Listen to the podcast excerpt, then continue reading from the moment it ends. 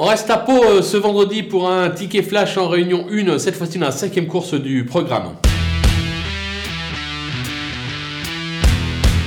Dans cette épreuve, on va aller contre euh, le favori, qui sera le numéro 4, sans Pietron Corso. Et on va tenter le numéro 3, euh, Reddington, euh, qui possède quelques moyens. Surtout, le cheval s'est imposé lors de son unique tentative sur ce parcours. Il sera monté par un certain Bertrand Lestrade, qui n'est plus à présenter. Je pense qu'il peut faire faillir le favori de la course et s'imposer à plus de 5 contre 1, raison pour laquelle on va le tenter gagnant et placé.